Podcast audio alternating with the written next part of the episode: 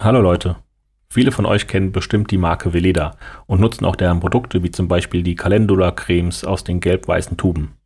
Aber wie kommt es eigentlich, dass diese Marke und die Produkte bei vielen Familien so beliebt sind? Und was haben Hebammen damit zu tun? Und wie versucht diese von Rudolf Steiner gegründete Firma Hebammen zu beeinflussen?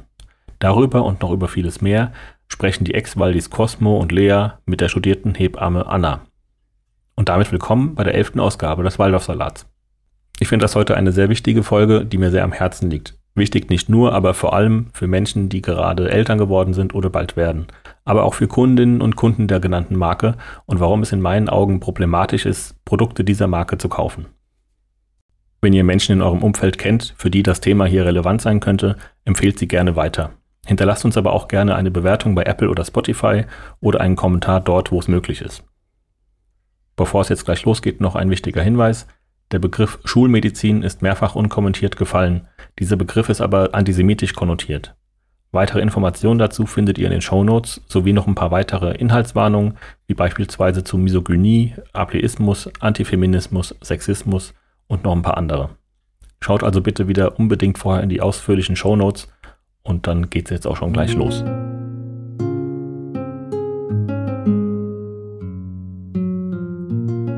Hallo und schön, dass ihr dabei seid bei Waldorf Salat, dem kritischen Podcast über Anthroposophie. Im Team Waldorf Salat haben sich ehemalige Waldorf-SchülerInnen und andere Menschen zusammengefunden, die mit der esoterischen Weltanschauung Rudolf Steiners aufgewachsen sind. Und äh, zwei von uns sind heute wieder als Expertinnen dabei. Und natürlich haben wir auch eine großartige Gästin. Und zwar heute zum Thema Hebammen und Vileda. Im Studio bei uns sind aus dem Team Waldorf Salat heute einmal der Cosmo. Hallo Cosmo, grüß dich. Hi. Und die Lea.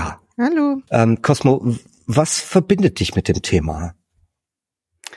Ja, also tatsächlich fühle ich mich heute in dieser Sendung auch ein bisschen fehl am Platz, weil ich ein kinderloser Mensch ohne leiblichen Kinderwunsch bin. Das heißt, äh, so viele Berührungspunkte hatte ich mit Hebammen noch gar nicht. Mit Velida allerdings in meiner Kindheit schon. Und ähm, genau, ich bin aufgewachsen mit einer Mutter, die da sehr idealistisch war und vieles richtig und vor allen Dingen sehr natürlich machen wollte und gleichzeitig ähm, das aus ihrer Kindheit in sehr ärmlichen Verhältnissen ganz anders kannte. Und ich glaube, dadurch habe ich auch mitbekommen, so dieses Spannungsfeld zwischen hohen ähm, Ansprüchen aus dieser Bubble und so einem Mittelschichtshabitus, der einen dafür eigentlich erst qualifiziert quasi. Mhm. Und ähm, genau, ansonsten finde ich halt auch spannend, wie groß Veleda es eigentlich ist und es trotzdem schafft, nicht so als Industriezweig wahrgenommen zu werden. Super spannend. Und Lea, was verbindet dich mit dem Thema von heute? Ich bin unter Hebammen aufgewachsen, könnte man sagen. Also ja. tatsächlich, also von meiner Patentante angefangen, ähm, gab es da, war das ein großes Thema sozusagen, als ich klein war. Und dann hatte ich lange natürlich irgendwie damit nichts oder kaum was zu tun. Und dann wurde ich selber schwanger und habe es dann sozusagen von der anderen Seite äh, miterlebt.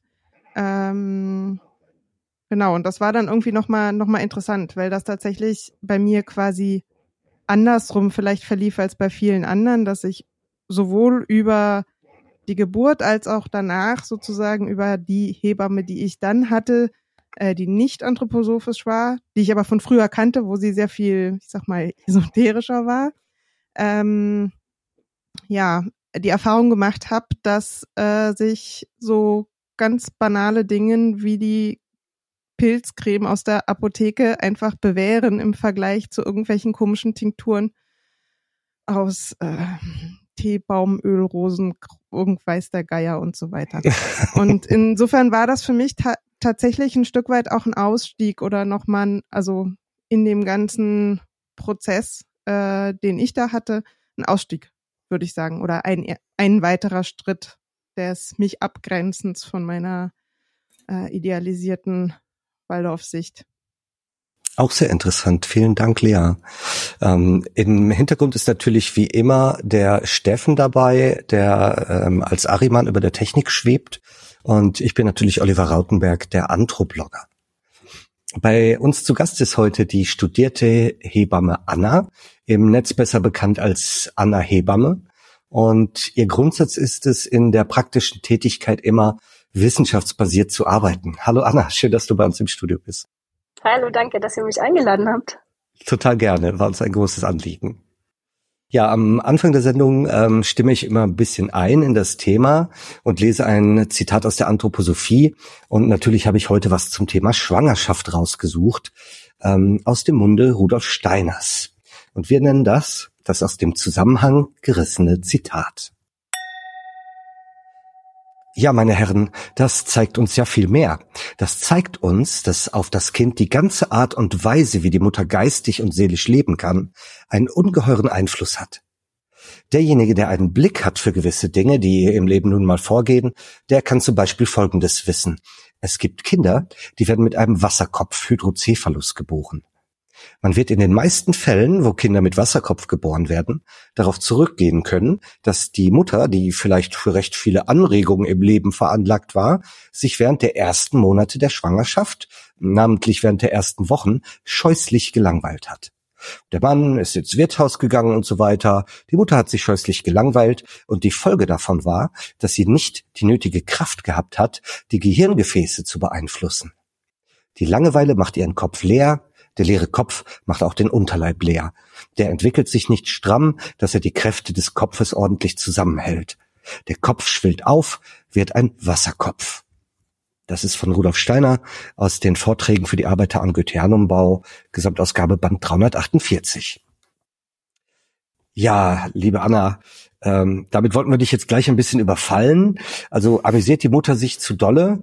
Äh, ist es schlecht für das Kind? Langweilt sich die Mutter zu dolle? Ist es auch schlecht fürs Kind? Ähm, dann kommen Kinder mit Krankheiten dabei raus. Ähm, hast du solche Thesen schon mal gehört? Yep. ähm, ganz viele, also das ist ja allgemein bei so ähm, alternativmedizinischen ähm, Richtungen so, dass es ja oft die Mama schuld ist. Ähm, ich kannte jetzt den Zusammenhang mit dem Wasserkopf noch nicht. Ähm, das okay. ist eindrucksvoll. Aber ja. ich kenne das auch bei kleineren Dingen, also zum Beispiel Frauen, die unter Hyperemesis leiden, ähm, die ähm, sind auch selbst schuld, weil die es nicht schaffen, ähm, bestimmte ähm, Wesensglieder von den anderen zu lösen, was aber für eine physiologische Schwangerschaft vonnöten wäre. Hyperemesis ähm, ist diese, diese durchgehende Kotzerei, oder? Mhm, genau, das ist ähm, ja okay und auch ein bisschen normal und lässt sich hormonell erklären, dass Frauen ähm, vor allem zu Beginn der Schwangerschaft übel ist. Das liegt einfach mitunter auch unter den Schwang an den Schwangerschaftshormonen.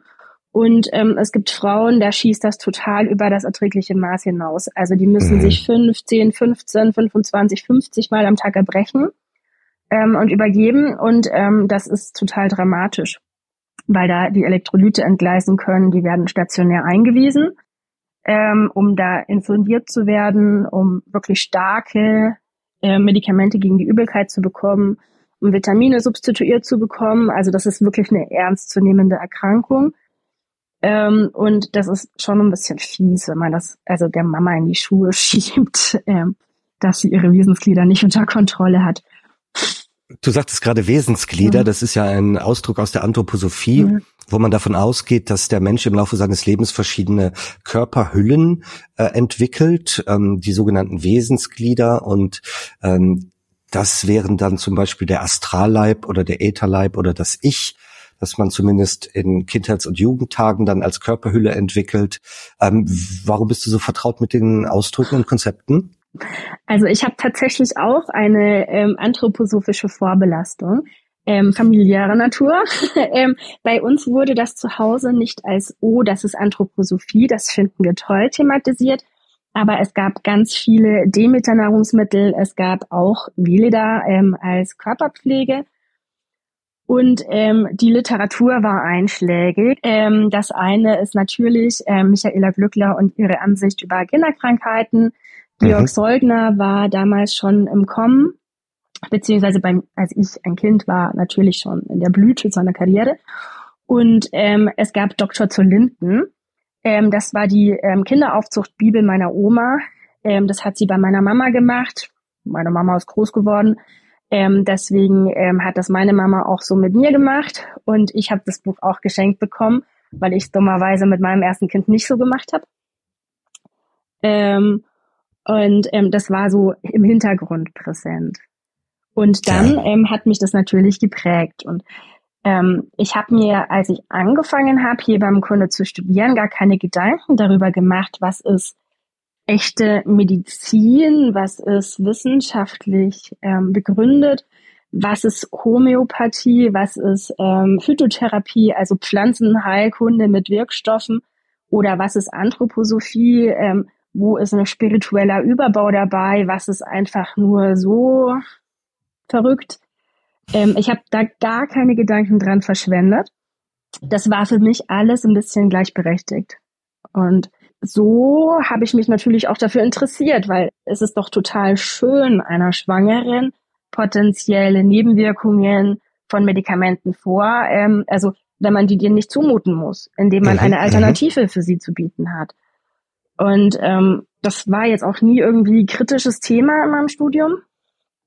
Und irgendwie bin ich, weil ich ein kommunikativer Mensch bin und mich auch für Sachen interessieren kann, da so reingerutscht und habe dann die Weiterbildung zur anthroposophischen gemacht. Die habe ich schon im Studium angefangen und tatsächlich dann ähm, über das Examen hinaus fertig gemacht. Und das hat mich kuriert. Das heißt, du bist zum einen eine studierte Hebamme, die den äh, Beruf also wirklich studiert hat, ähm, wie das jetzt auch immer mehr ähm, zum Standard wird. Und zum anderen hast du eine Weiterbildung zur anthroposophischen äh, Hebamme gemacht. Mhm. Da das führt mich schon gleich zu unserer ersten Frage. Wie kommt es denn, dass so viele Hebammen die anthroposophischen Konzepte ähm, in die Familien reintragen und das vielleicht sogar ein bisschen unwissend tun? Das ist einfach so, im Hintergrund ist ähm, Anthroposophie immer wieder ein Thema bei Hebammen. Es gibt wenige Kreissäle, in denen es nicht diese wirklich lecker duftenden Öle gibt. Mhm. Ähm, und ich glaube, darüber ist es eben da. Das riecht gut, das ist präsent. Velida kümmert sich sehr um Hebammen. Velida kümmert sich sehr um werdende Hebammen. Das ist ein Alleinstellungsmerkmal. Mhm. Ähm, da geht man hin, da fühlt man sich wohl, da wird man einmal nicht erniedrigt. Das ist ein großes Thema in der Hebammenausbildung, in dem Hebammenstudium, dass man teilweise im Kreißsaal wie der letzte Dreck behandelt wird. Und dann ist da jemand, der ist lieb. Mhm. Der ist ja gar nicht immer bei den Fortbildungen wirklich Anthroposophie das Kernthema, sondern da werden medial stark präsente Menschen eingeladen. Ähm, Herbert Renz-Polster ähm, ist da dann und hält eigentlich einen total sinnvollen Vortrag über Kleinkinderaufzucht.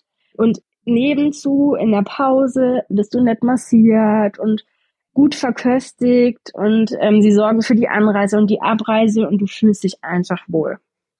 Mhm. Und ähm, dadurch, dass das dann da immer total positiv besetzt ist, ähm, ist man sehr offen dafür. Ähm, man bekommt wirklich Unterstützung für seine Arbeit. Man lernt dort Massagetechniken, das finden die Frauen angenehm. Man bekommt angeboten, dass man Öle haben kann zum Massieren. Und schwupps, hm. hat man's. Ja, ich erinnere mich, dass ähm, die, äh, dass eine Claudia Graneis mal vor vielen Jahren einen Artikel rausgebracht hat bei Science Blogs. Das war 2013, ist jetzt auch schon wieder zehn Jahre her und ähm, quasi geschildert hat, wie man mit Anthroposophie angefixt wird äh, auf diesen ähm, Veranstaltungen. Und am Ende des Tages gibt es, glaube ich, auch noch wertvolle Fortbildungspunkte dafür, dass man dort teilgenommen hat. Ähm, wobei die Inhalte oftmals hochesoterisch und sehr, ja, wenig weltlich sind. Jetzt reden wir hier so locker flockig über Veleda, weil wir das äh, alle kennen, aber vielleicht kennen unsere HörerInnen das nicht so gut. Ähm, denn die Veleda ist ein ja, esoterisch geprägter Kosmetik- und äh, Pseudopharmakonzern aus Schwäbisch Gmünd und äh, geht direkt zurück auf den österreichischen Hellseher und Okkultisten Rudolf Steiner. Ähm, der hatte zwei kleinere Firmen, ähm, Futurum AG und der kommende Tag AG. Und aus denen ist 1928 die Firma Veleda entstanden. Und die sind heute ganz bekannt für Naturkosmetik, ähm, und schön duftende Öle. Was weniger bekannt ist, dass ähm, ein Teil des Sortiments auch die sogenannte anthroposophische Medizin ist, die oftmals homöopathisch hoch verdünnt ist und ähm, für die keine Wirknachweise ähm, äh, vorliegen. Deswegen betone ich das immer gerne, dass es ein Pseudopharmakonzern ist oder dass der Pseudomedizin herstellt. Weil die haben zwar auch ein klein wenig Phytotherapie und ein paar Cremes, wo wirklich Inhaltsstoffe drin sind. Der große Teil ähm, der Pharmasparte ähm, basiert allerdings auf ja hellseherischen Konzepten, homöopathischen Verdünnungen und sogar Mitteln, die mit Fernheilung wirken sollten. Das ist ganz verrückt, wenn man da mal richtig dahinter schaut. Also ich fand, also ich war, ja. habe jetzt beim Recherchieren, ich bin noch mal in so ein Rechercheloch gefallen, ähm, war ich erstaunt irgendwie, dass ich dachte immer, das wäre tatsächlich nur so Nischensparte irgendwie diese, diese Arzneimittel, weil die ganzen Cremes und das Zeug steht ja in jedem Drogerieladen inzwischen, aber die Medikamente an Anführungsstrichen sind ja schon apothekenpflichtig. Das war dann doch mehr, als ich dachte. Also insgesamt haben die so rund 400 Millionen Umsatz und davon sind so rund, also jetzt ganz grob gesprochen, irgendwie ein, 100 die Medikamente und 300 die Kosmetik.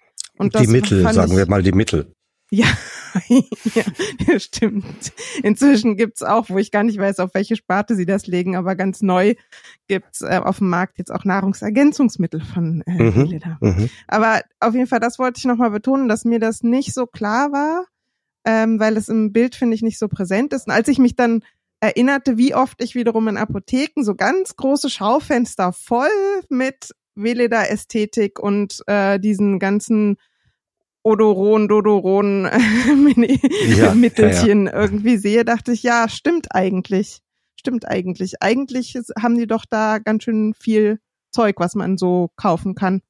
Es wird ja auch verschrieben von ÄrztInnen und PsychiaterInnen. Also ich habe letztens in meiner Instagram-Story das ähm, Vileda-Mittelchen Neurodoron geteilt, weil ich das so lustig fand. Also einerseits die Namensgebung. Doron habe ich nachgeguckt, ist aus dem Griechischen für Gabe. Und warum ich das so witzig fand, ist, dass AnthroposophInnen ja ähm, oft von Psychopillen reden, die irgendwie ähm, bei Angstzuständen oder ADHS oder so verschrieben wurden. Und dann gibt's aber eben von Veleda wieder ein Mittel genau für diese Sachen.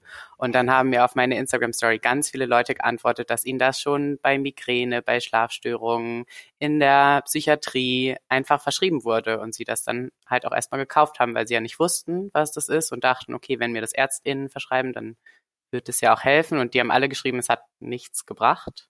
Mhm. Ähm, aber das würde ja auch nochmal erklären, warum vielleicht viele Leute das dann auch einfach erstmal haben. Naja, es wird natürlich ähm, der Eindruck erweckt, erstmal durch die Apothekenpflicht, ähm, durch die Verschreibungspflicht, dass es sich um echte Medikamente handelt. Das ist halt ein Problem äh, noch aus den 70er Jahren, wo ähm, Pseudomedizin der evidenzbasierten Medizin einfach gleichgestellt wurde und ähm, die Pseudomediziner gar keine ähm, gar keine Forschung betreiben müssten. Sie müssen keine Wirknachweise bringen, sie müssen keine Studien vorlegen. Sie können ihre Mittel quasi selber begutachten und für wirksam erklären und dann nach einer Registrierung auf den Markt bringen. Aber ich habe die Erfahrung auch gemacht mit dem kranken Kind zum Arzt, der verschreibt was, die Apotheke händigt es aus zu Hause den Beipackzettel gelesen und dann war es Homöopathie und dann war halt nichts drin in dem Mittel. Es ist bei Neuroderon übrigens ähm, ähm, potenziertes Gold drin. Und potenziert klingt ja immer so, als wäre es ähm, stärker. Ähm, das ist dann ähm, 100 Millionenfach verdünntes Gold nicht enthalten in diesem Mittel, soll dann aber ganz besonders dolle wirken. Ähm, okay, finde ich bei Kopfschmerz noch, finde ich vielleicht noch erträglich, sich dann Placebo selber zu geben. Allerdings ist äh, Veleda in, in der Vergangenheit zumindest auch für anthroposophische Krebsmittel zuständig gewesen und hat dann mit Iscador und anderen Marken ähm, ein Mistelpräparat auf den Markt gebracht, was keinen Wirknachweis hat und dem sich Menschen mit Krebserkrankungen ange, anvertraut haben. Aber das, äh, ich glaube, der Punkt, wo man immer dann an sowas kommt wie Veleda, das ist dann oft so, wenn man ein Kind hat, wenn man zur Hebammenpraxis geht, wenn man ein Baby bekommt, dann wird man damit quasi ja von allen Seiten zugeschmissen. So hat man den Eindruck. Ist auch so. Ähm, wir Hebammen sind ja allgemein ähm, gefährdet, eine Dauerwerbesendung zu werden. Jeder Hersteller, sei es ähm, alternativ, sei es ähm, klassischer, böser Pharmahersteller, sei es Babynahrungsindustrie, sei es ähm, Nahrungsmittel, Nahrungsergänzungsmittel, was auch immer, Windeln, Pflege, sonst wie, möchte ähm, Hebammen Muster schicken, die wir natürlich dann wieder den Frauen weitergeben. Und das ist auf der einen Seite ja auch total praktisch und deswegen sagt man am, am Anfang der Karriere sagt man sowieso zu einem Ja, weil man sich denkt, boah, die geben mir was, wie cool. Die kümmern sich um dich. Und schwupps haben sie deine Adresse auch nach dem dritten Umzugs noch. Ähm, und ähm, manchmal ist es ja auch total cool. Es gibt Sachen, die sind wirklich toll. Entweder, dass Familien ähm, einfach mehrere Hersteller niedrigschwellig ausprobieren können und dann den kaufen, ähm, den sie gut finden. Zum Beispiel verschiedene Sorten Brustwarzensalbe. Ne? Dann ist die eine Familie vegan, die nächste möchte was, was in Deutschland produziert wird, die nächste möchte was non-allergenes und so. Ähm, oder auch bei Windeln oder sowas ähm, bin ich echt relativ pragmatisch. Bei Säuglingsmilch geht's schon wieder los, mhm. weil es da ja tatsächlich einen übergeordneten Kodex gibt, dass weder Hebammen noch ähm, Ärztinnen ähm, Werbung für Muttermilchersatz machen dürfen. Aber es gibt ja nun diese Familien, die sich entweder gegen Stillen entscheiden oder wo das auch einfach nicht gut klappt die dann auf Säuglingsmilch angewiesen sind. Und dann gibt es natürlich gerade bei diesen Helferlein ähm, unwahrscheinlich viel. Und ähm, das ist ganz spannend, da ähm, auf diesen Zug springen jetzt auch alteingesessene Pharmahersteller auf. Wenn wir bedenken, klassisches ähm, alternatives Mittel, was in vielen Haushalten zu finden ist, sind zum einen Euphrasia Augentropfen mhm. und Kümmelzäpfchen. Mhm. Und ähm, früher bei Veleda, bei Wala zu finden, findet sich das heute bei Pedia. Also Was ist Pedia bitte? Ist eine andere Marke. Ja. Genau, eigentlich klassischer Pharmahersteller stellt Antibiosen her, stellt Antikrätzemittel her und ähm, zunehmend auch ähm, Homöopathika. Okay. Also die ähm, klassischen Calendula-Tropfen, die kennt bestimmt jeder. Die haben wir auch schon bekommen. Ähm, die kriegt man auch in der Apotheke unaufgefordert ähm, ausgehändigt. Dabei äh, handelt es sich da ja auch um ähm, homöopathische Tropfen. Das heißt, der Augentrost Euphrasia, der ja sehr hilfreich sein kann, äh, ist da quasi gar nicht mehr enthalten, weil er mindestens 1000-fach verdünnt ist in, in Potenz D4. Ähm, interessant ist in dem Zusammenhang jetzt, wo die Kritik an der Homöopathie immer stärker wird, hat äh, Veleda seine Marke umgebrandet und schreibt nicht mehr Homöopathie drauf und nicht mehr D4 verdünnt, sondern ähm, macht es jetzt alles unter der Marke Visiodoron. Ähm, das heißt, man schreibt auch gar nicht so gerne drauf, dass es was es ist, weil das soll man eigentlich gar nicht richtig wissen. Da, da verschieben sich die Marktanteile, sagst du, zu anderen Firmen auch. Ja, was heißt verschieben sich? Ich glaube, dass einfach ähm, auch andere Firmen auf den Zug aufspringen. Weil wir haben natürlich, also wir haben Kolleginnen, die ähm, mit Freuden ähm, Homöopathika und ähm, Anthroposophika in die Familien tragen. Mhm. Ähm, teilweise, weil sie wirklich überzeugt davon sind, teilweise, weil sie denken, es ist ähm, einfach die risikoarme Alternative. Mhm. Es ist einfach nicht bei jeder Hebamme ein Bewusstsein dafür da, was ist ein Medikament, ähm, was ist eine Erkrankung und wo ist genau die Grenze zwischen müsste man eigentlich nichts tun, schadet vielleicht die Homöopathie ja. auch nicht ja. und oder müssen wir was tun? Und ähm, meine persönliche Grenze war zum Beispiel, ich sag's, äh, wir hatten ja ähm, beim Kennenlernen das Thema Crunchy Mom. Ähm, ich wollte gerne meine Kinder zu Hause bekommen. Ich hatte beim ersten Kind eine Hebamme, die ähm, ganz, ganz wunderbar evidenzbasiert gearbeitet hat ähm, es war uns irgendwann allen klar, dieses Kind kann nicht zu Hause kommen, also kam es in einer Klinik, hervorragend betreut, wirklich toll. Beim zweiten Kind dachte ich mir, so, dieses Mal machst du das mit der Hausgeburt. Und da gab es nicht so die Auswahl bei uns. Mhm. Und ähm, dann habe ich halt die genommen, die es gab.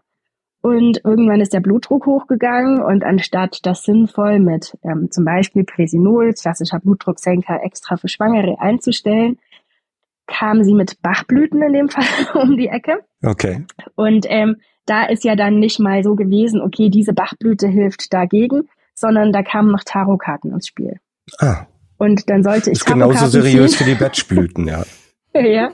Okay. Und ähm, die hat auch ähm, mit sehr viel anthroposophischen und homöopathischen Mitteln gearbeitet und dann spannenderweise, das ist ja auch so ein Punkt, Anthroposophie und Homöopathie vermittelt ja die ultimative individuelle Betreuung. Ja.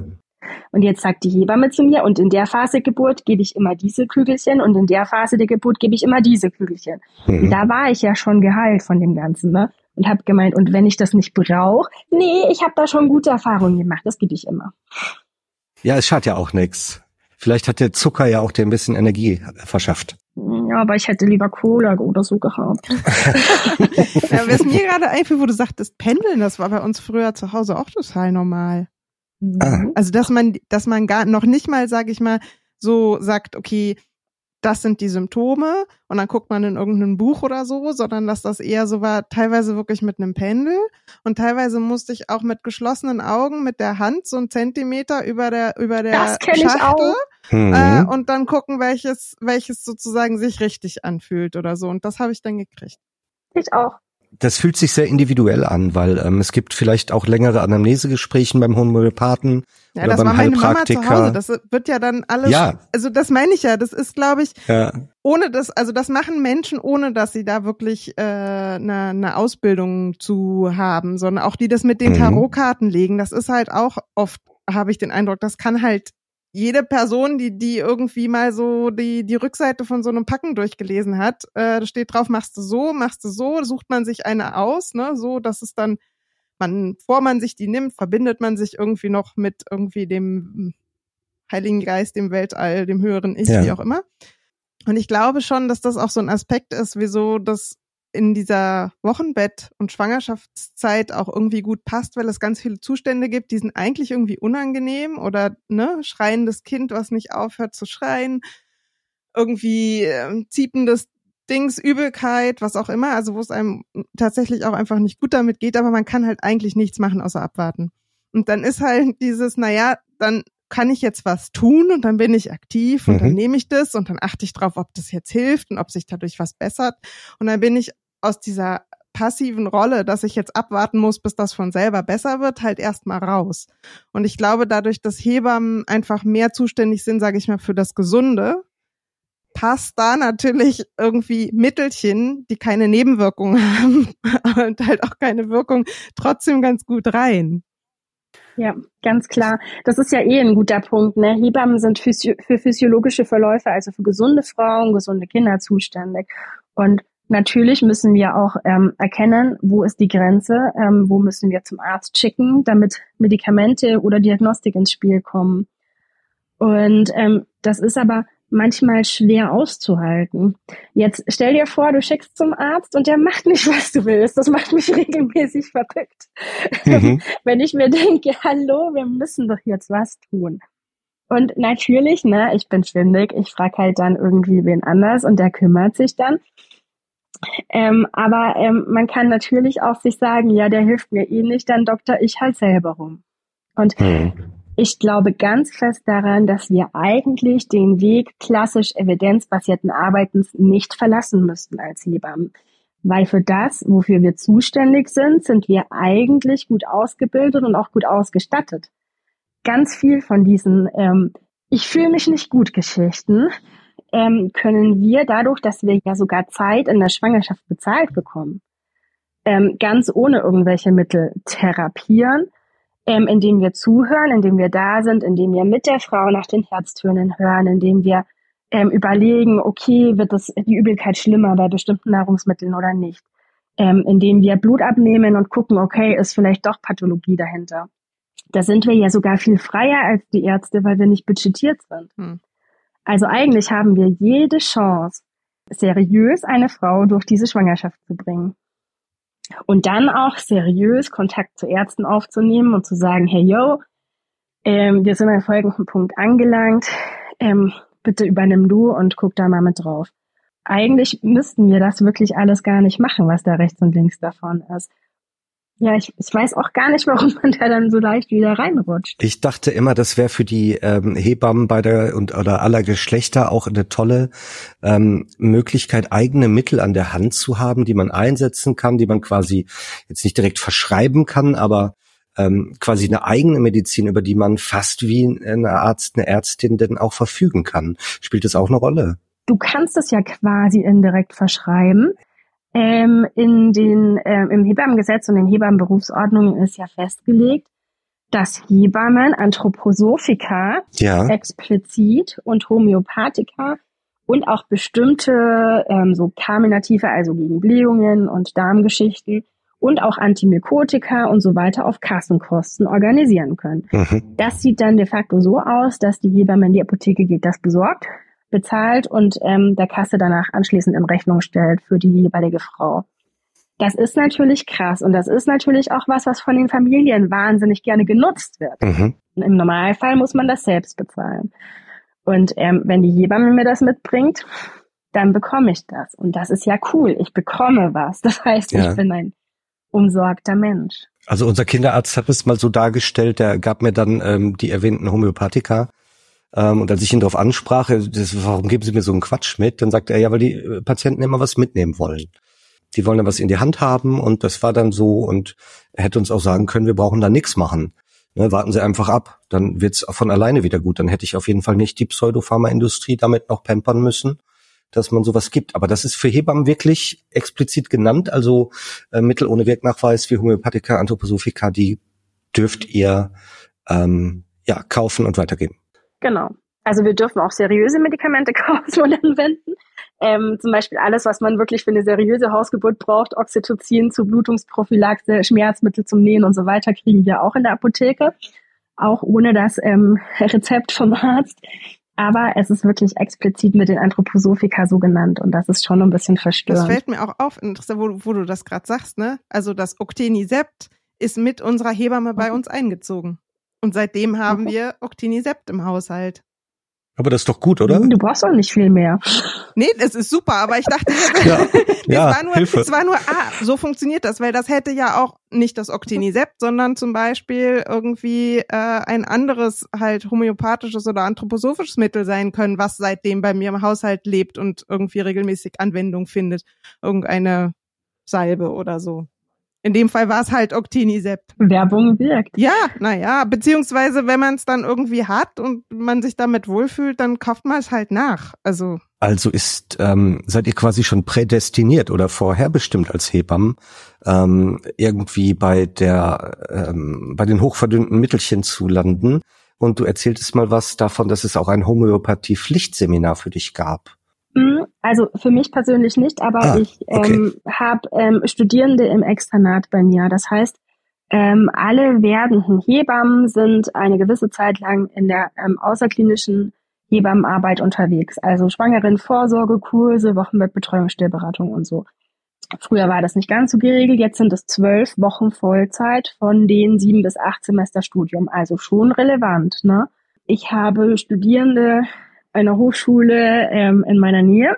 Mhm. Oft.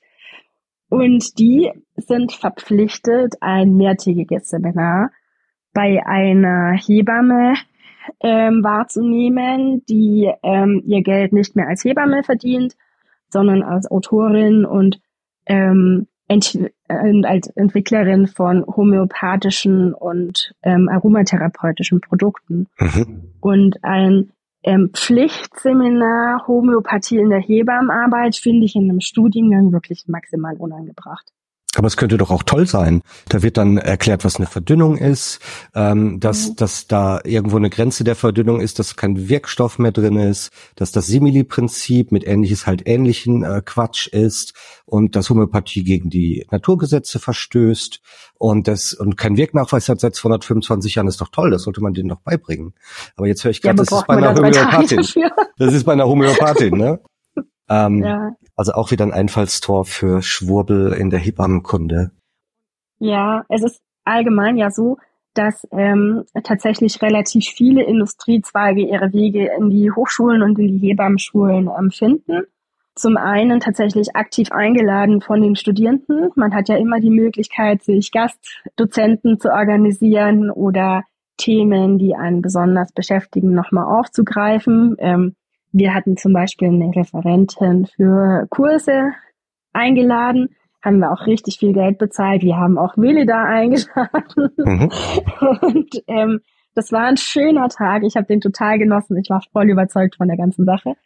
Da haben wir gelernt, was wichtig in der Hebammtasche ist. Fun Fact. Alles von Willi da. Mhm. Und ähm, sind ein bisschen verwöhnt worden. Und äh, so liegt es natürlich auch ein bisschen an werden Hebammen, was sie lernen. Aber sobald eben Pflicht drüber steht, ist es wirklich kritisch. Da hat ja eine Hochschule eigentlich auch eine Schutzfunktion. Ja, sollte man meinen.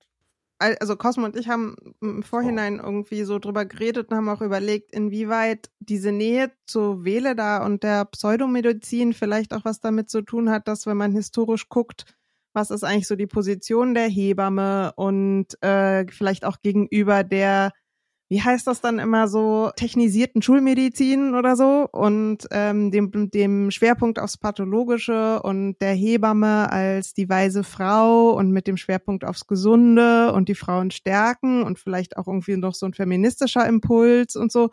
Und wie das dann irgendwie da so zusammenkommt. Also ich bin total dafür, Frauen zu stärken und den Blick auf die Physiologie zu haben.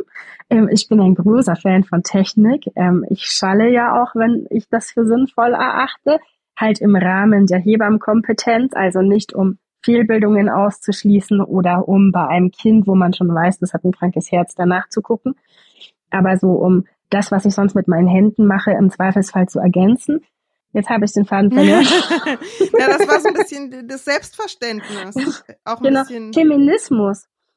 Das finde ich total spannend, weil Anthroposophie ist ja eigentlich total antifeministisch, total, wenn ja. wir das so sehen. Ja, auch das Steiner-Zitat am Anfang, ne? Ja, also und alles, was, also alle Steiner-Zitate zu Schwangerschaft sind total antifeministisch und äh, patriarchalisch geprägt und so, wie dieser Mann der Frau sagt, wie sie sich in der Schwangerschaft verhalten soll. Also das sind ja lauter Verhaltensregeln, die da eigentlich aufgestellt werden in der Anthroposophie. Hm. Ähm, zum Beispiel, ich weiß nicht, ob ihr diesen Spruch kennt, dass die Frau auch keinen Teig rühren soll, weil sich sonst die Nabelschnur um den Hals des Kindes schlingt. Ja, oder auch beim Gartenwickeln. Ne? ähm, hm. Dann würde man direkt unten mit der, mit der Nabelschnur quasi dasselbe machen. Ja, also, und das ist was, ähm, also Hebammen und Veleda, jetzt ist es ja so, dass ähm, Steiner und die Anthroposophie durchaus auch im rechten Spektrum ähm, äh, vertreten sind und das ist äh, was, was äh, tatsächlich auch in der Weiterbildung immer wieder thematisiert wurde, beziehungsweise auch von Teilnehmenden angesprochen wurde und jetzt nicht wirklich gut aufgearbeitet wurde, aber das ist jetzt ja nicht so richtig unser Thema. Aber Hebammen und Nationalsozialismus ist ja auch so ein Thema, ähm, was ähm, schon immer wieder bearbeitet wird. Da gibt es ja zum Beispiel eine ähm, Pflegewissenschaftlerin, ähm, die ähm, zu Nana Conti auch promoviert hat. Ähm, und tatsächlich, also es ist jetzt auch nicht so, dass der Hebammenverband als Feindbild herhalten muss und äh, das irgendwie totschweigt. Ich war neulich wieder bei einer Veranstaltung, wo es aktiv darum ging, okay, was ist da gelaufen, was sind da für Gelder geflossen, ähm, wie ist Nana Conti beziehungsweise die Reichshebammenschaft nach dem ähm, Zweiten Weltkrieg, wie ist das ähm, weiter bearbeitet worden? Haben die einfach auch ihre Ämter behalten? Ähm, das Spannende ist, Nana Conti hat international mega Karriere gehabt, ne? Also das ist, die war nicht nur in Deutschland die Reichshebammenführerin, die war tatsächlich international eine bekannte Hebamme. Und ähm, das ist schon immer wieder Thema, nur ähm, alles vollkommen unabhängig voneinander. Machen wir uns nichts vor, so eine Hebamme passt voll ins Bild der Anthroposophen. Zum einen haben wir voll die Machtposition. Hm. Ne? Also das ist ja auch ein Thema, was immer wieder präsent ist. Hebammen und Machtmissbrauch, hm. Hebammen und Machtmissbrauch im Kreissaal. Ich sage dir, wie du zu gebären hast. Hm. Und ähm, das kann natürlich ähm, medizinischen Einleitungssetting sein oder wenn es um ähm, geburtshilfliche Interventionen geht. Das kann aber auch im Ich gebe dir hiermit Kügelchen A, B, C. Das ist dein Schmerzmittel, nimm es oder lass es. Was anderes gibt es nicht sein. Ja, so die Hebamme als ähm, eigentlich patriarchale Mutterfigur in der Familie ist schon auch ein spannender Ansatz. Uns ist da bei der Recherche ja dann auch noch aufgefallen, dass Veleda heute da auch so ein zweigleisiges Gleis fährt. Also oder nee, das macht keinen Sinn, aber ähm, sie haben da verschiedene Herangehensweisen. Einerseits ist ja so, kommt glaube ich durch, Velida und Velida und Anthroposophie-affine Hebammen dann auch wieder viel so neurechtes Gedankengut in die Köpfe von werdenden Eltern, die das dann in dem Zusammenhang gar nicht reflektieren, weil es halt für sie ein Safe Space ist und wo es dann aber auch eben ganz viel wieder um so Elternshaming und sowas gibt. Und andererseits haben wir zum Beispiel rausgefunden, dass Velida, wenn ich das jetzt richtig erinnere, Plakate für einen Streik des Hebammenverbands zum Beispiel gedruckt hat. Also das ist dann ja auch wieder so dieses ähm, empowernde, wir stehen euch zur Seite, wir sind cool. Und ähm, das passt eigentlich gar nicht so unbedingt zusammen. Ja, also ähm, das Thema Gelder aus der Industrie, ähm, was ist eine gute Firma, was ist eine schlechte Firma, ist was, was mich sehr beschäftigt. Und was ich tatsächlich auch gegenüber dem DHV-Präsidium schon thematisiert habe und ähm, die haben nicht abgewiegelt. Nicht oder, oder mich? Nee, haben, haben sie, sie haben nicht abgewiegelt. Also wir haben ähm, kein, keine Lösung am Ende mhm. gehabt. Ähm, aber ähm, es war, ich hätte es schon gesagt, es war ein guter Ansatz. Es ist so, ähm, dass du als Hebammenverband, der ja auch diesem Kodex zur Vermarktung von Muttermilchersatz unterliegt, tatsächlich nur sehr eingeschränkt Fördergelder aus der Industrie nehmen kannst. Ähm, umgedreht sind sie ein bisschen ja davon abhängig, weil sonst Mitgliedsbeiträge in die Höhe ähm, schießen. Man muss jetzt mal gucken, wie das die kleineren Berufsverbände machen, ob die all ihre Kosten durch Mitgliedsbeiträge decken können oder ob da auch ähm, Gelder aus der Industrie fließen. Und es ist einfach so, alle Hersteller, die im entferntesten mit Säuglingsnahrung zu tun haben, sind raus. Mhm. Da ist Wilder ein eleganter Geldgeber, mhm. wenn man jetzt ähm, die ähm, diese kompletten Überbau ähm, ausblendet und Scheuklappen aufsetzt, weil sie keine Pulvermilch verkaufen. Und weil sie keine Konkurrenz zum Stillen darstellen, sondern ja mit Heftchen und so weiter. Ähm, Broschüren ohne Ende. Mhm, Stillen auch unterstützen. Genau, und ich hatte auch den Eindruck, dass das Broschüren und ich habe auch so eine so eine so eine Wochenbettkarten äh, gesehen, so wunderhübsch ja. designt und so, wo ich schon mhm. an vielen Stellen auch das Gefühl hatte, das ist irgendwie wirklich von Hebammen, die halt angestellt sind bei der, bei, bei der Weleda, für Hebammen so gemacht, mhm. dass man als Hebamme tatsächlich das Gefühl hat, das hilft mir in meinem Arbeitsalltag. Das ist sinnvolles Zeug. Das ist nicht einfach nur irgendwie, ja, Werbematerial, das ich hier irgendwie in die Familien schmeiße, sondern das sind tatsächlich Dinge, die auch meine Arbeit erleichtern und ich vielleicht dann auch sagen kann, hier lesen Sie sich das durch und ähm, man dann nicht immer zehn Minuten Vortrag halten muss über die gleichen Basics. Hm. Also da hatte ich schon den Eindruck, ja. dass das sozusagen einen Mehrwert bietet für die alltägliche Arbeit und allein deswegen schon attraktiv ist. Es ist tatsächlich so. Also es versuchen ja alle Hersteller. Jeder Hersteller der Welt hat Wochenbettbetreuungsbögen. Velida hat es geschafft. Ähm, bei, für Velida arbeiten einfach ganz viele Hebammen im Marketing und so weiter.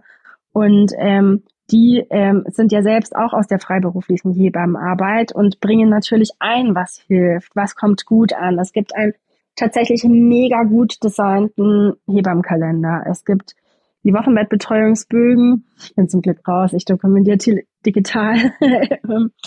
Aber ähm, das ist dann ganz schwer. Also ich habe Wochenbettbetreuungsbögen auch von einer Firma genutzt, die mir die zur Verfügung stellt und es waren nicht die von Veleda, für mich haben andere gepasst, aber ich habe tatsächlich sogar mal bei einer Druckerei nachgefragt, was würde es mich kosten, wenn ich so ein ähnliches Konzept einfach ähm, für mich haben will, ohne Werbung, vielleicht mit meiner eigenen Werbung drauf, so dass ich da auch nicht irgendwie die verschämt in meine Tasche stopfen muss oder ähm, Logos abkleben muss oder sowas. Und das wäre einfach, also nicht drin gewesen. Ähm, du sagtest gerade, es arbeiten dann viele Hebammen auch im äh, Konzern mhm. Veleda. Ähm, ich habe letztens noch mal ein Interview gelesen mit ähm, der Geschäftsleiterin Natalia Jamolenko. Und die ist auch Dr. Med, also Medizinerin. Ja, Geschäftsführerin oder Geschäftsleiterin heißt es bei Veleda. Ähm, hat nebenbei mal eine Waldorfschule gegründet und war ganz stolz, sie konnte die virale Lungenentzündung ihres Kindes ohne Antibiotika behandeln. Ähm, Viral. Äh, ja, das jo, virale Lungenentzündung behandelt man nicht mit Antibiotika, weil die nicht helfen dagegen, sondern nur gegen Bakterien. Und sie habe von Rudolf Steiner gelernt, dass es nicht nur Naturwissenschaften gibt, sondern auch eine andere Wissenschaft, welche unsere Wirklichkeit erweitert. Und wenn das von einer Ärztin kommt, die an der Spitze eines Medizinkonzerns steht und die sagt, es gibt nicht nur die eine Wissenschaft, es gibt auch andere Wissenschaften, die unsere Sicht erweitern, dann ist es Anthroposophie-Sprech, die von höheren Welten, Auren, Ätherleiben, Ganzheitlichkeit sprechen. Und ähm, das finde ich ganz bedenklich. Auf der anderen Seite gibt es da den, den Forschungs- und Entwicklungschef bei Veleda, den Herrn Abendola, der genau weiß, dass die meisten KundInnen gar nicht Anthroposophie kennen und das mit Naturheilkunde verwenden, äh, verwechseln. Ja, diese Mittelchen. Und er hat ähm, geäußert, dass man auch in Zukunft so werben möchte, dass ähm, mehrere Lesarten der Produkte möglich sein. Das heißt, es wird bewusst so geworben, als sei ein Scheinmedikament eine Naturheilkunde. Das weiß der Konzern. Ähm, das sagt man auch offen. Man möchte die Kunden damit blenden, ähm, jetzt Phytotherapie, also Naturheilkunde zu machen, obwohl man das in den weitesten Bereichen gar nicht tut. Ähm, da frage ich mich schon, ob das nicht unethisch ist für MedizinerInnen, ähm, wieder besseren Wissens, ähm, ja, Globuli unter die Hebammen und damit auch unter die Zungen der Babys zu bringen vielleicht. Ja, jetzt haben wir schon die wichtigsten Punkte besprochen. Erstmal, warum ähm, ist die äh, Schnittstelle so eng zwischen Hebammen und Anthroposophie? Wie kommt es dann in die Familie? Und ähm, ja, was hat die Hebamme davon quasi? Und ähm, mich würde noch mal interessieren, du hast ja eine Ausbildung zur anthroposophischen Hebamme gemacht. Äh, könnte, kannst du festmachen, woran da die, die Unterschiede liegen? Woran, worauf achtet man besonders jetzt in der anthroposophischen Hebammenausbildung, was man vielleicht in der weltlichen Ausbildung nicht so berücksichtigt? Also generell ist es ja so, dass es eine Weiter- oder halt Ausbildung ist, die sich ja an Hebammen richtet. Das heißt also, alle Themen oder Themen, die man eigentlich fürs Examenswissen braucht, ähm, werden ja da gar nicht ähm, behandelt, sondern ähm, es ist so, ähm, die Anthroposophen haben ja so verschiedene kunsttherapeutische Ansätze. Da zum einen das Plastizieren, die Eurythmie, ähm, das Singen und ähm, das wird sehr intensiv praktiziert. Das ist manchmal total spannend und manchmal einfach nur verwirrend. Es gibt wirklich äh, eine Grundlage in Heileurythmie dann, oder? Also so, Eurythmie und auch die rhythmischen Einreibungen sind ja so heilige Kühe.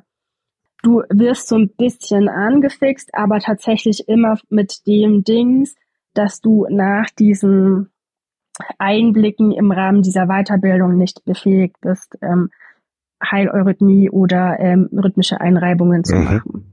Man hat ähm, relativ viel so Anwendungsgeschichten ausprobiert und eben viele Theorien zu zum Beispiel ja pathologischen Zuständen in der Schwangerschaft und im Säuglingsalter und im Wochenbett oder eben so Unpässlichkeiten. Da hat man halt die eigenen anthroposophischen Theorien dazu gehört und dann eben auch anthroposophische ähm, Therapieoptionen.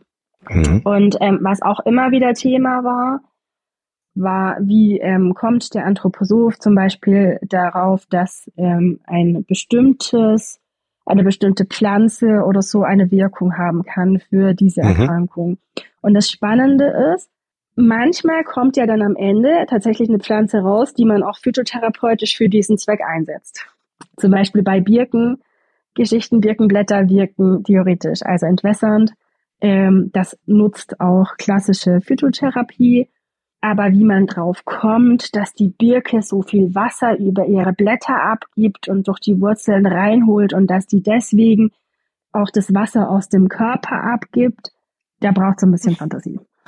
Okay, aber es, man kommt zufällig zu gleichen oder selben Ergebnis. Das ist ja schon mal positiv, oder? Hm, aber es ist ja nicht bei allem so. Also es gibt Dinge, bei der Mistel war es ähm, nicht die, so. Ähm, ja, der Ansatz war auch spannend. Ja. Meine Mama hat sich Muskelpräparate gespritzt. Ähm, hm. Ich weiß jetzt nicht, ob sie daran gestorben ist oder trotzdem gestorben oh, ist, aber gepackt hat sie es nicht. Es ist, manchmal ist es natürlich auch ähm, schon, schon erfordert noch viel mehr Fantasie, um dann sich da eine Heilwirkung ähm, herbei ähm, zu reden. Ähm, gerade wenn es dann im potenzierten Bereich ist, das ist ja ähm, sehr einleuchtend, dass da nichts mehr ähm, auf das Mittel zurückgeführt werden kann. Mhm. Und was nochmal spannend ist, ähm, was wir jetzt noch gar nicht hatten, ich glaube, ein Punkt, der die Seriosität oder vermeintliche Seriosität anthroposophischer Heilmittel und anthroposophischer Therapien und Therapeuten unterstreicht, ist ja, zum einen, es gibt ja tatsächlich rezeptpflichtige Anthroposophika, mhm. einzelne Blutdruckmittel und ich meine auch ein Johanniskrautpräparat. Und es gibt anthroposophische Kliniken. Mhm das ist ja was, wir kennen ja keine ähm, Klinik mit Uni-Kooperation zu Homöopathie. Na gut, wir kennen äh, Unikliniken, die homöopathisch ja, arbeiten. Und so. Aber es gibt ja, ja. es gibt ja anthroposophische Kliniken. Und ich glaube, das suggeriert nochmal eine ganz andere Seriosität. Ja, also es gibt zehn anthroposophische Kliniken im deutschen Raum. Und ähm, wir haben die ja damals in unserer Familie auch gewählt zur Geburt unserer Kinder, ähm, weil wir das für eine renommierte, ganz seriöse Klinik gehalten haben, die halt ähm, das Beste aus beiden Welten bringt, der sogenannten bösen Schulmedizin und der sanften alternativen Medizin ähm, haben dann aber festgestellt, dass die Alternativmedizin, die ja eigentlich keine Alternative ist, ähm, da viel höher gewertet wird als die evidenzbasierte Medizin. Also das ist wieder ein Punkt, wo man natürlich glaubt, das wäre seriös, genau wie mit der Apothekenpflicht oder ähm, den Verschreibungspflichten. Da fällt man schnell drauf rein, dass es wirklich eine Alternative sein kann. Wobei es natürlich, das wissen wir jetzt bestimmt alle, zu Medizin keine Alternative gibt. Es gibt auch keine Alternativphysik und ich fliege morgen mal mit dem fliegenden Teppich zur Arbeit. Das funktioniert nicht. Ähm, aber das, da haben wir wirklich eine Ausnahmesituation. Und da besorgt es mich, wenn, wie du das erzählt, dass in die, als Pflichtseminar angeboten wird oder das einfach Inhalte der Ausbildung ist von medizinischen Berufen. Ich wollte auch noch kurz ergänzen, dass ich glaube, ein Grund, warum sich das in Deutschland so gut hält, auch ist, einerseits, dass es halt viele geschichtliche Verflechtungen auch gibt mhm. und andererseits, dass es halt voll das Ding der akademisierten Mittelschicht ist. Also, dass das so suggeriert, das sind ja Leute, die können sich viel leisten, die suchen sich das Beste aus, die haben studiert mhm. und ähm, dass das dadurch auch immer wieder ja einerseits so ein naja, man könnte es als Luxus wahrnehmen, aber es wird durch dieses Vermarkten von, das ist besonders natürlich, besonders nachhaltig, dann eher eben als die hochwertigere Variante im Endeffekt wahrgenommen. Und ich glaube, das hat auch einen ganz großen Effekt, ähm, Seriositätseffekt quasi. Wenn ich das richtig im Kopf habe, deckt sich das auch mit der äh, Käuferschicht für Homöopathika in Deutschland, die überdurchschnittlich ähm, ja akademisch und weiblich ist also schon gebildete Menschen, die es dann vielleicht besser wissen als der Arzt und dann nochmal eine zweite Meinung holen vom Heilpraktiker oder sonst irgendwie von irgendwelchen Globulisten und dann vielleicht auch das Geld haben, das dann aus eigener Tasche zu bezahlen. Ich glaube, das ist ein großes Thema, dieses Ich kann es mir leisten. Ich bin nicht davon abhängig, mir bei meinem allgemeinen Mediziner ein Kassenrezept für die Chemie zu holen, sondern ich kann es mir leisten, noch jemand anderen zu befragen. Ich kann mir die doch teilweise relativ teuren ähm, Kosmetika und ähm, Mittel leisten und ähm, allgemein, also im anthroposophischen Spektrum, kostet alles ganz schön viel Geld. Ähm, ich habe ähm, mir eine anthroposophische Kindertagespflege angeschaut bei meiner großen Tochter. Drei Stunden Kinderbetreuung hätten mehr gekostet als Vollzeit in jeder Kita. Tja. Und das ist ähm, so, ein, so ein Ding, ne? Ich, ich tue meinem Kind was besonders Gutes, weil es Und viel Geld kostet. das gilt ja auch für die, für die ähm, wie heißt das, Windelschutzcreme oder weiß nicht genau. Calendula. Aber die, das, ja, das, also das Zeug, was man halt den Kindern auf den, auf den Hintern schmiert und dann ist es natürlich schon so, bin ich darauf angewiesen, dass ähm, conven also das normale Produkt ähm, aus dem äh, aus der Drogerie zu nehmen oder kann ich es mir leisten, das scheinbar hochwertigere Produkt von Veleda zu nehmen, wo ja ganz lange auch einfach ignoriert wurde, dass da mit den ätherischen Ölen einfach Allergene an die Babyhaut kommen und es damit eigentlich gar nicht so hochwertig ist, wie man irgendwie denkt. Das sind diese stark riechenden orangefarbenen Tuben. Mhm. Ähm, die klassische. ja. Ohne jetzt die Marke zu nennen, äh, Calendula äh, von Veleda. Ja. Ich wollte ich wollt Anna noch was fragen und zwar, Wie würdest du das einschätzen unter deinen Kolleginnen? Ähm, ist denen klar, wie anthroposophisch Wille da ist? Oder nehmen die das mehr als so eine nette, natural, irgendwie ähm, bisschen ESO, aber halt einfach irgendwie, das sind die Guten? Ähm, es gibt ja mittlerweile immer mehr Hebammen, die definieren sich selbst als evidenzbasiert arbeitend. Ich ähm, stehe ja da auch in Kontakt mit Kolleginnen und es gibt aber welche, die sind, äh, also manchmal ist man bereit, große Abstriche zu machen bei den Evidenzen. Es gibt die, die arbeiten nicht homöopathisch, aber Akupunktur finden sie schon ganz cool. Da ist es wieder, ne, erkenne ich eine gute oder schlechte Studie, weil gerade zur Akupunktur ist der Studienmarkt einfach wahnsinnig mhm. groß und das ist halt die Challenge zu erkennen, ob es Murks ist. Bei den Anthroposophen, die argumentieren gar nicht so viel mit Studien ich glaube tatsächlich, dass dieses Wohlgefühl und die Wohlgerüche alles mhm. übertünchen. Aber von Veleda Seite her, also wenn die da ja. für euch was Schickes machen, kommunizieren die das, die auf Basis von der Anthroposophie arbeiten oder wird das eher so ja. nur auf konkrete Nachfrage oder immer so ein bisschen an der Seite? Also wie, wie prominent wird das kommuniziert? So mittelprominent. Es ist schon Thema, ähm, aber es ist nicht, also es würde jetzt nicht groß auf der Umverpackung stehen, aber es steht im kleingedruckten Inhaltsverzeichnis hinten drauf. Und so auch in der Kommunikation. Ähm, das Wording ist ja ganz klar, es ist anthroposophisch erweiterte. Aber das steht ja nicht auf der Windelcreme. Das steht nicht auf der Windelcreme, aber das ist so in der Kommunikation. Ähm, so dass sich eben auch Kolleginnen, die eigentlich hm. vielleicht bemüht sind, ähm, wirklich ähm, seriös zu arbeiten, ähm, auch dazu hinreisen lassen, weil sie davon ausgehen, erstmal arbeite ich ja total okay. seriös und wenn eine Frau das möchte, dann mache ich da einfach noch mal eine Zusatzzauberei. Mhm. Dann schaut's ja wieder nix. Und das ist die Kunst, die sie geschafft haben, dieses anthroposophisch erweiterte Schulmedizin als Wahrnehmungssache dieser Klinik, die eine Klinik ist und eine Intensivstation hat, aber irgendwie noch mhm. mehr kann. Weil ich bin in meiner Recherche, ich meine, Veleda kenne ich ja seit ich denken kann, ja. Aber bei der Recherche ziemlich aus allen Wolken gefallen, als ich festgestellt habe, dass ähm, tatsächlich die Hauptanteilseigner, das ist ja eine AG, eine Aktiengesellschaft, halt die Allgemeine Anthroposophische Gesellschaft und die Klinik Arlesheim sind. Also zwei große Player sozusagen in, im Bereich Anthroposophie und dass auch so Aktien mit Stimmrechten nur an Menschen rausgegeben werden, die Mitglied sind in der anthroposophischen Gesellschaft. Das heißt, ähm, dass die anthroposophische Gesellschaft hat 41, wenn ich das richtig erinnere, 41 Prozent äh, der Stimmrechte in der Veleda AG. Und man kommt auch da, also man kriegt keine Stimmrechte oder kann da nichts mitentscheiden, wenn man nicht selber zumindest Mitglied in der anthroposophischen Gesellschaft ist, was wiederum halt, halt heißt, dass alle Produkte, die man kauft von der Veleda, schlussendlich wieder der Verbreitung der Anthroposophie als Weltanschauung zugutekommen. Und ein ganz großer Teil oder ein groß, also die müssen per Statut jedes Jahr viel spenden und ein großer Teil dieser Spenden, das waren irgendwie vor paar Jahren sowas wie zweieinhalb Millionen Euro, geht dann halt mhm. halt wieder ans Goetheanum und finanziert da natürlich auch wieder zum Beispiel die medizinische Sektion, die dann wieder anthroposophische Forschung macht. Und die Veleda macht natürlich auch selber so Forschung, ne?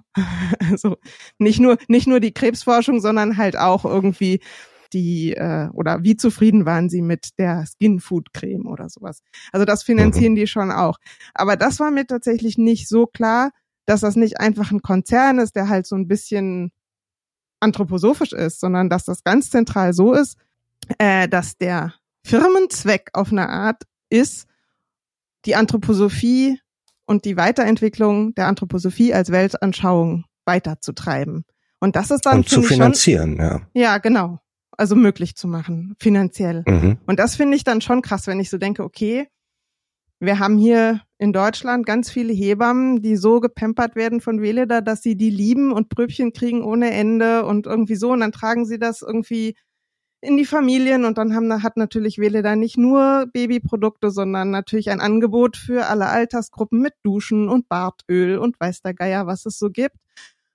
Und dann sind es ja nicht nur die Produkte, sondern die Broschüren dazu, wo dann auch ein bisschen Weltanschauung vielleicht irgendwie mit in die Familien getragen wird. Und dann geht das irgendwie so weiter, dass die dann vielleicht, so wie ich immer noch Octenisept kaufe, die dann immer noch Veleda-Produkte kaufen, auch wenn mhm. die Kinder schon groß sind und mit jedem Euro, den sie dann an Veleda geben, eigentlich wieder die Anthroposophie finanzieren.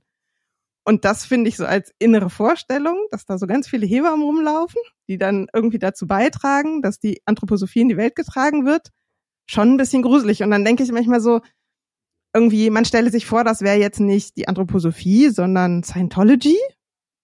Fänden wir mhm. das dann auch unproblematisch? Ja. Fände das dann ein Hebammenverband unproblematisch? Oder würden die das dann anders bewerten? Ich weiß es nicht, aber ich finde es irgendwie wichtig. Oder ich war also schockiert, also, sagen wir mal so. Ich bin, ich bin auch schon bei der Anthroposophie-Verbreitung ähm, irritiert und besorgt, denn ähm, zum Beispiel ist die Umgebung von Dornach und Alesheim als Impfgegner-Hochburg ähm, bekannt. Und auch Veleda hat immer mal wieder, erst 2022, also erst vor ein paar Monaten noch, ähm, in ihrem Magazin und ihrem Blog ähm, impfgegnerische Thesen vertreten. Dass Kinderkrankheiten sind wichtig, die soll man durchmachen, danach geht man gestärkt daraus hervor. Man soll die bitte nicht vermeiden. Es ist so die Idee davon, dass eine Krankheit gut sei, äh, wobei Krankheiten nie gut sein können. Und ähm, an der Klinik Alesheim äh, reihen sich auch Skandale aneinander. Ähm, ganz berühmt mit dem äh, anthroposophischen Oberarzt, der Gefälligkeitsatteste für Maskengegner ausgestellt hat und Corona-Leugner war, auf Querdenker-Demos war und ähm, jetzt auf der Flucht ist vor der deutschen Gesetzgebung. Ähm, oder nochmal als Witz am Rande, die Klinik wird gerade neu gebaut, die anthroposophische Klinik Allesheim. Und ähm, die Kosten sind leider von 50 Millionen Schweizer Franken auf 100 Millionen gestiegen, unter anderem, weil man darauf besteht, ähm, das Haus aus Mondholz zu bauen. Also aus äh, Holz, das bei Vollmond geschlagen wird und das spezielle magische stärkende Eigenschaften haben soll. Also im Grunde schaut man in die Klinik, schaut man in den Konzern, ähm, dann graut es einen auch so, finde ich. Und ähm, ja, vielen ist es nicht bewusst oder sie nehmen es nicht so wahr. Ich kenne aber auch kritische Menschen, die sagen, ja komm, ähm, Globuli kaufe ich eh nicht, das soll, ist nichts für mich, aber die, die ähm, Kosmetikprodukte sind so toll und die kaufe ich dann. Ähm, wobei Wele da auch sagt, dass sie mit den Kosmetikprodukten die defizitäre, verlustreiche ähm, anthroposophische Mittelsparte wieder refinanziert. Das heißt, kaufe ich mir eine Tube Creme, geht das Geld in die sogenannte anthroposophische Medizin. Und ähm, ja, es sind tolle Verstrickungen, die ihr da auch recherchiert habt. Ähm, dass quasi nur Anthroposophen, die in der anthroposophischen Gesellschaft aufgenommen werden, ähm, nach, weiß ich nicht, was die da für eine Prüfung vorher machen, Nee, mit, ähm, hier steht mit jetzt schriftlicher Zustimmung des Verwaltungsrates der Weleda AG kann man ah. übertragen. Erwerber müssen Mitglied der Allgemeinen Anthroposophischen Gesellschaft Dornach sein. Ja, und da musst du auch erstmal reingehen. Die haben, glaube ich, auch zehn Statuten, die du erfüllen musst. Und ähm, dann dürfen nur Anthroposophen, Anthroposophen Aktien kaufen. Das ist alles ja. so ein bisschen. Also die haben zwei ja. Sorten Aktien. Hm. Also die haben so, also ich bin da nicht so, ich habe keine Ahnung von Aktien, aber es ist so, dass man also normale Aktien sozusagen hat, Namensaktien heißen die. Und die kriegst du halt nur, ähm, wenn, wenn du Mitglied bei den Antros bist. Und wenn mit schriftlicher Zustimmung des Verwaltungsrates, also nur Mitgliedschaft reicht auch nicht. Und dann gibt es noch sogenannte stimmrechtslose Partizipationsscheine. Und die kann man tatsächlich bei einzelnen Banken einfach kaufen. Das Interess also da gibt's dann keine Prüfung, weil du dann nachher auch keine Stimme hast. Und die Anthro allgemeine anthroposophische Gesellschaft hat halt von beidem was und insgesamt halt Aktien im rund gerundet in Höhe von irgendwie 15 Millionen. Jetzt weiß ich noch nicht mal, ob Schweizer Franken oder Euro. Aber auf jeden Fall ziemlich viel Asche in der, äh, in der Wähle da drin. Ich würde vermuten Euro wegen äh, Hauptsitz in Schwäbisch Gmünd, aber das mhm. können wir gerne in den Shownotes nochmal klar machen. Ja. Ich wollte auch nochmal zu Verstrickungen sagen. Mir ist eigentlich auch jetzt erst bei der Velida-Recherche so klar geworden, dass eigentlich Rudolf Steiner, der selber nicht so reich war, aber von Anfang an ja so, ich nenne es jetzt mal so Anthropreneurs um sich rum Anthropreneurs. Und in allen möglichen Bereichen irgendwie auch gleichzeitig Sachen gegründet und angestoßen hat und Vorträge gleichzeitig dafür gehalten hat. Also ich kann natürlich nicht in seinen Kopf gucken, Aber für mich wirkt das auch immer mehr so, als wäre da von Anfang an halt auch eigentlich schon so dieser Anspruch gewesen, da jetzt so eine Art Antro-Imperium aufzubauen, was halt wirtschaftlich sehr stark ist. Und es waren halt, also dieser Emil Molt, der äh, Besitzer von der Waldorf Astoria äh, Zigarettenfabrik, hat zum Beispiel dann auch die Futuram AG, AG glaube ich, also was ja quasi dann später zu Velida geworden ist, unter anderem mitfinanziert. Und es gibt lauter so Querverbindungen, auch viel aus der Maschinenbauindustrie. Also ich will da nichts Falsches sagen, ja. aber ich fand das schon nochmal sehr spannend und da muss ich auch sagen, da war ich bis jetzt vielleicht auch noch so ein bisschen naiv. Also, dass ich halt auch dachte, irgendwie ging es immer mehr um die Anthroposophie und weniger um den Einfluss, aber ich glaube, es geht, um die Anthroposophie ist auch ein Fahrzeug oft für den Einfluss, der da eigentlich gewünscht Futurum wurde. war die, die Schweizer Variante, um die dann erstmal um Ita Wegmann war. Und mhm. äh, der kommende Tag war die deutsche Variante und ich glaube, Molt war dann eher, aber so ganz genau weiß ich. Und das wurde ja, ja, auch nachher finanziert, äh, fusioniert. Ähm, mir ist gerade was eingefallen, als der Cosmo äh, sagte, dass Steiner das vielleicht schon im Auge gehabt habe, dass man ähm, ja das Geld braucht, um die Esoterik zu verbreiten. Ähm, Steiner hat eine Rasierseife entwickelt und ein Haarmittel und das Haarmittel hat er genannt Verlockung. Ja, das ist ja natürlich toll. ähm, und das hat er gerade entwickelt ähm, und das, und er hat dann gesagt, äh, bei Konferenzen mit den Lehrern der ersten Waldorfschule in Stuttgart, ähm, dass er ganz geschwind was erfinden musste, damit sie sich im Herbst schon einen Turnsaal und einen Eurythmie- und Gesangssaal leisten können. Dazu müssten zuerst allen Kahlköpfen Locken wachsen. Also da hat er auch ein bisschen seine Witze drüber gemacht und die Eurythmie-Damen, die würden, die könnten das testen, die würden dann Schnurrbärte wachsen. So toll sei das Mittel. Ähm, aber da war schon die Idee, die Anthroposophie, den Eurythmiesaal zum Beispiel, damit zu finanzieren, dass man die Gelder dann jetzt hier aus diesen Kosmetika kriegt. Das war, glaube ich, schon äh, 1919 und früher klar. Nur so als Gedanke am Rande. Grundsätzlich ist ja Anthroposophie schon ähm, was, was ähm, eigentlich dein ganzes Leben bestimmen kann. Ja. Ähm, du kannst dich mit biologisch dynamischen ähm, Lebensmitteln ernähren, ähm, dein Kind in der anthroposophischen Klinik auf die Welt bringen, danach ähm, in die anthroposophische Kita geben, in die Waldorfschule. Mit Demeter Hirsebrei füttern. Vielleicht noch in die anthroposophische Kirche ja. dann, ähm, dann entsprechend reingehen. Ja. ja. Wobei das ist, glaube ich, eher ein Nischending. Hm, ist unter Waldorfschülern gar nicht so wenig, ist gar nicht so wenig verbreitet. Bei uns war es, glaube ich, ein Drittel etwa ja. aus der Klasse oder so. Also die zumindest sich in der Christengemeinschaft haben konfirmieren lassen. Also wie viel das sagt, weiß ich nicht, aber. Ja, weil damit ja dann in der in der Waldorfschule ja eigentlich ähm, gleich auf mit den klassisch großen Konfessionen, evangelisch und katholisch. Ja, ja, hm. ja, also. Jetzt in dem, in, in dem Beispiel schon. Katholisch hatten wir, hatten wir fast ja. niemand. Und insofern war das, war das neben dem evangelischsten die größte Gruppe, ja. Und noch als kleiner Einwurf, so ich war zum Beispiel ähm, im Goldenen Rosenkreuz früher, also das ist auch so eine Anthroposophie-nahe Sekte zum Beispiel, wo dann die Kinder alle in die Waldorfschule geschickt werden. Und ich sehe auch immer wieder AnthroposophInnen dann zum Beispiel, wenn sie die Seriosität ihrer Esoterik unterstreichen wollen, auch die RosenkreuzerInnen nennen, das ist ja auch irgendwie nochmal so ganzer Komplex. Und also da gibt's auch eben dann, glaube ich, nochmal unterschiedliche anthroposophische Religionsgemeinschaften. Ah, und weißt du, was, was mir dabei noch einfällt, ist, dass natürlich die Geburt ne, an sich, so wie der Tod, auch so ein, so ein, so ein, also als eine Art Initiationsritus so aufgebauscht und hochgespielt wird. Also ich bin inzwischen ähm, sehr dafür, Dinge pragmatisch zu sehen. Aber äh, das war schon, also vielleicht hat das auch was damit zu tun, dass die, dass die Hebammen so ein, so ein hohes Standing haben bei den Anthroposophen, dass sie halt diejenigen sind, die äh, einen ganz, einen ganz wesentlichen Moment äh, begleiten. Also auch spirituell einfach. Ja, Reinkarnation in den äh, menschlichen Körper wieder zurück, in den physischen Leib das Ankommen auf der Erde. Ich finde das immer so schön, wenn davon geredet wird, wenn die Kinder dann äh, bei uns unten ankommen auf der Erde. Ja, weil das hier. Das ist ja wieder die Frage Menschwerdung, ne? Wann ja. ist der Mensch ein Mensch? Ja, immer schon gewesen, ja. immer da, wird immer sein. Mhm. Und reinkarniert so vor sich hin.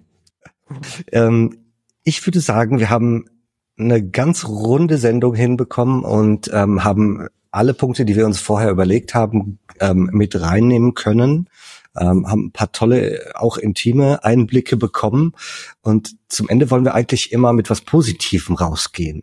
Und ähm, wollen unsere Wünsche formulieren. So haben wir das bisher immer gemacht, was wir uns für die Zukunft äh, denn wünschen würden zum Beispiel jetzt zur Hebammenkunde oder gerade Hebamme ähm, in Bezug auf evidenzbasierte Medizin, Schwurbel, Esoterik.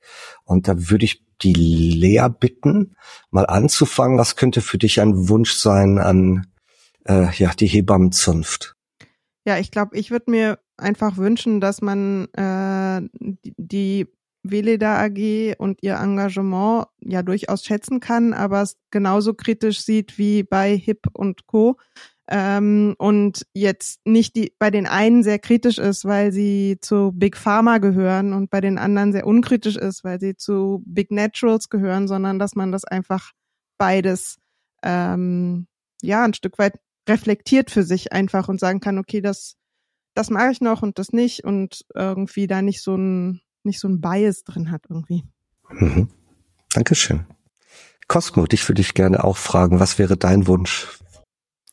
Ich glaube, ich würde mir generell wünschen, dass ähm, kritische Menschen mehr reingehen und sich nicht irgendwie rausziehen und so eine Alternative irgendwie dann anbieten wollen, die wieder sehr elitär ist, sondern sich halt dem System mit annehmen und versuchen da Veränderungen zu bringen. Ähm, auf der menschlichen Ebene und dann eben trotzdem evidenzbasiert, damit alle eine bessere Betreuung bekommen.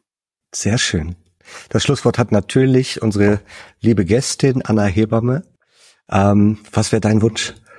Mein Wunsch an meine Kolleginnen und auch an mich selbst ist, dass wir uns trauen, uns darauf zu besinnen, dass eigentlich evidenzbasiertes Arbeiten und Handeln ähm, nicht, nicht schaden als ersten Faktor, nicht beeinflussen, den Wunsch der Mutter als Auftrag sehen und dann ihr alle seriösen, evidenzbasierten Optionen, die sie hat, unterbreiten und mit ihr gemeinsam eine Entscheidung für ihre weitere Betreuung fällen, dass wir uns darauf einlassen und dass wir uns einfach mal trauen, wir selbst zu sein und ähm, weil wir so viele Kompetenzen eigentlich mitbringen, um wirklich gut und seriöse Arbeit zu machen. Ein schönes Schlusswort. Dann sage ich ganz herzlichen Dank, liebe Anna, für deine Zeit und auch deine Expertise. Und äh, natürlich auch wie immer herzlichen Dank an alle ZuhörerInnen, die sich für unser Thema interessieren. Und schreibt uns natürlich gerne eure Ideen, Fragen oder Kritik auch zur heutigen Sendung. Und äh, wenn ihr uns eine große Freude machen wollt, dann hinterlasst doch bitte eine Bewertung für unseren Podcast da, wo ihr ihn gefunden habt. Und damit sage ich bis zum nächsten Mal. Tschüss. Tschüss. Tschüss. Ciao.